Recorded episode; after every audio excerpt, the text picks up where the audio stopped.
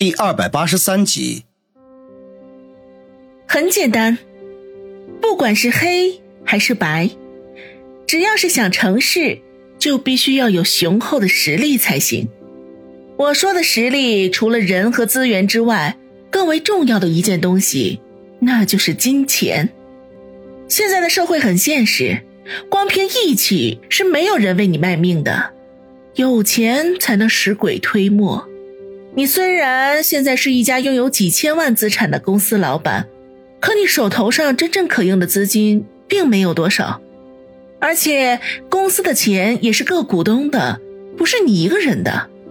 所以总结来说，你现在只是比普通人稍微有一点钱而已。”苏辛迪说道。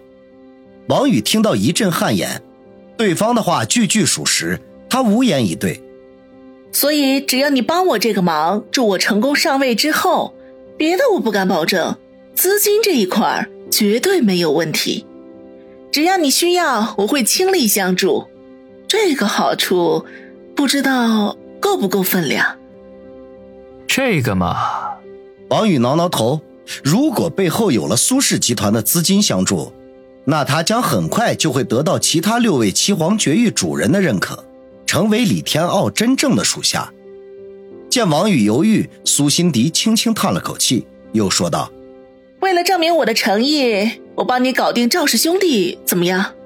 王宇只是在思考这个好处有多大，并没有担心苏辛迪的诚意。毕竟他们之间除了合作的关系之外，还有说不清道不明的暧昧关系。这个富家大小姐也是他要推倒的对象之一。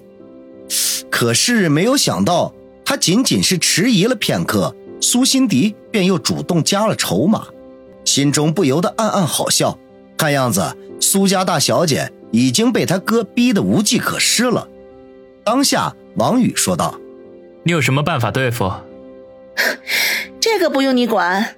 你求林雪飞派人帮忙，资料送到我手上的时候，就是赵氏兄弟完蛋之日。”苏辛迪信心十足的说道：“王宇心里头好奇，不过知道即便追问下去，苏辛迪也不会告诉他，索性放弃，毫不犹豫的点头说道：‘没问题，给我半个月时间。’半个月。”苏辛迪沉吟了一下，“嗯，好，就半个月。”苏辛迪，我可得提醒你，最近市里头风声正紧。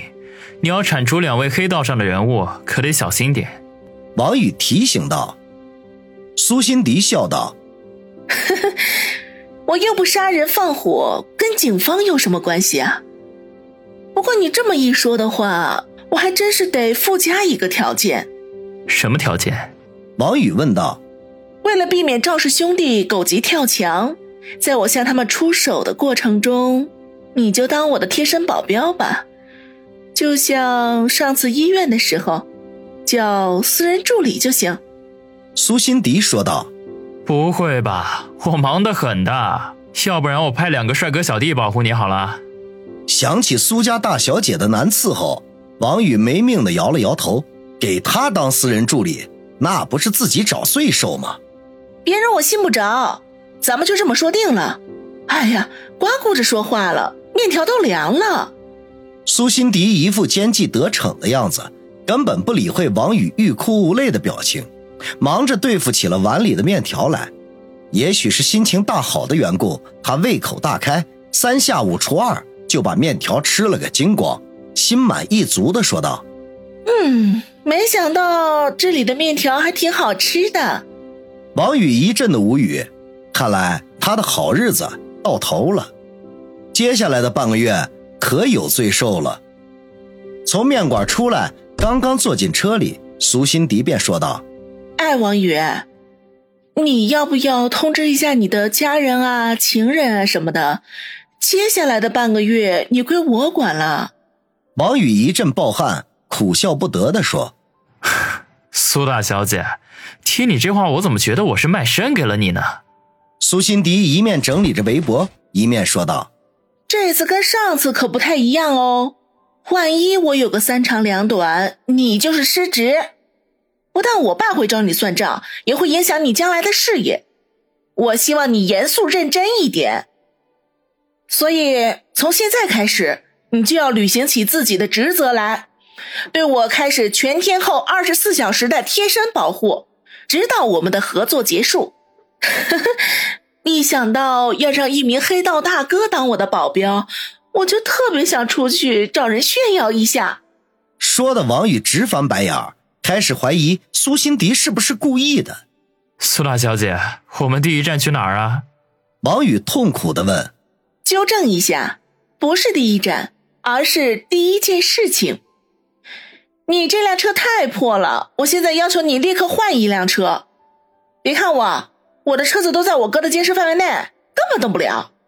王宇忍不住呻吟了一声，无奈的说道：“好吧，不过我也没什么好车，只有一辆奥迪可以用，还是从朋友那里借的。”苏辛迪撇撇嘴：“别跟我哭穷，有奥迪也不错了，赶紧去取吧。”王宇无奈，只得开车去黄金海岸大酒店换车。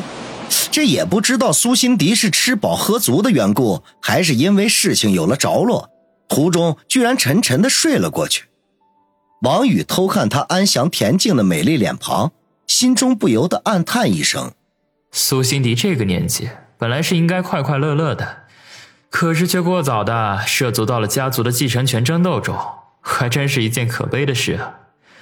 他的肩膀看似柔弱，却不知道背负了多少的压力呀。在黄金海岸大酒店的停车场停好车，王宇没有着急把他叫醒，而是小心翼翼地开门下车，走到远处取出手机给老段致电。铃声响了两下，电话便已经接通，话筒里面传来老段沉稳冷静的声音：“王先生，你好，老段，我有件事情要求你帮忙。事情是这样的。”王宇简单的将苏新志的事情说了一遍，然后又说道：“期限只有半个月，不管用什么方法，一定要把我需要的东西弄到手。另外，如果你需要什么设备的话，尽管开口。”老段一如既往，没有丝毫的迟疑，便应承了下来。不过与以往不同的是，他提出了需要资金三十万。王宇没有犹豫，当即答应，他要去朝阳公司找杨思思解决。挂断电话，他微微的吐了口气。老段既然答应，那这件事情十之八九就算成了。除非苏新志没有问题，否则绝对逃不过老段的调查。当然，要说苏新志没有问题，连鬼都不信呢。又在外面磨蹭了一会儿，他才重新回到车前，打算叫醒苏辛迪，带着换成那辆灰色奥迪。没想到苏辛迪不知道什么时候已经醒了过来。正透过车窗，饶有兴趣地打量着他。打开车门，王宇说道：“你醒了。”苏辛迪没有回答，而是似笑非笑的看着他。刚刚和林雪飞通电话啦。王宇一愣，点头说道：“通了，他答应了。”哦，没想到林大明星这么好说话。苏辛迪啧啧的说道。借用一个人手又不是什么太为难的事情。王宇耸耸肩，不置可否的说道。苏辛迪嘿嘿一笑，揶揄的说：“ 不见得吧？头几天我托了不少关系，才和林大明星取得联系。刚跟他提借人的事情，他就直接找了个借口给回绝了。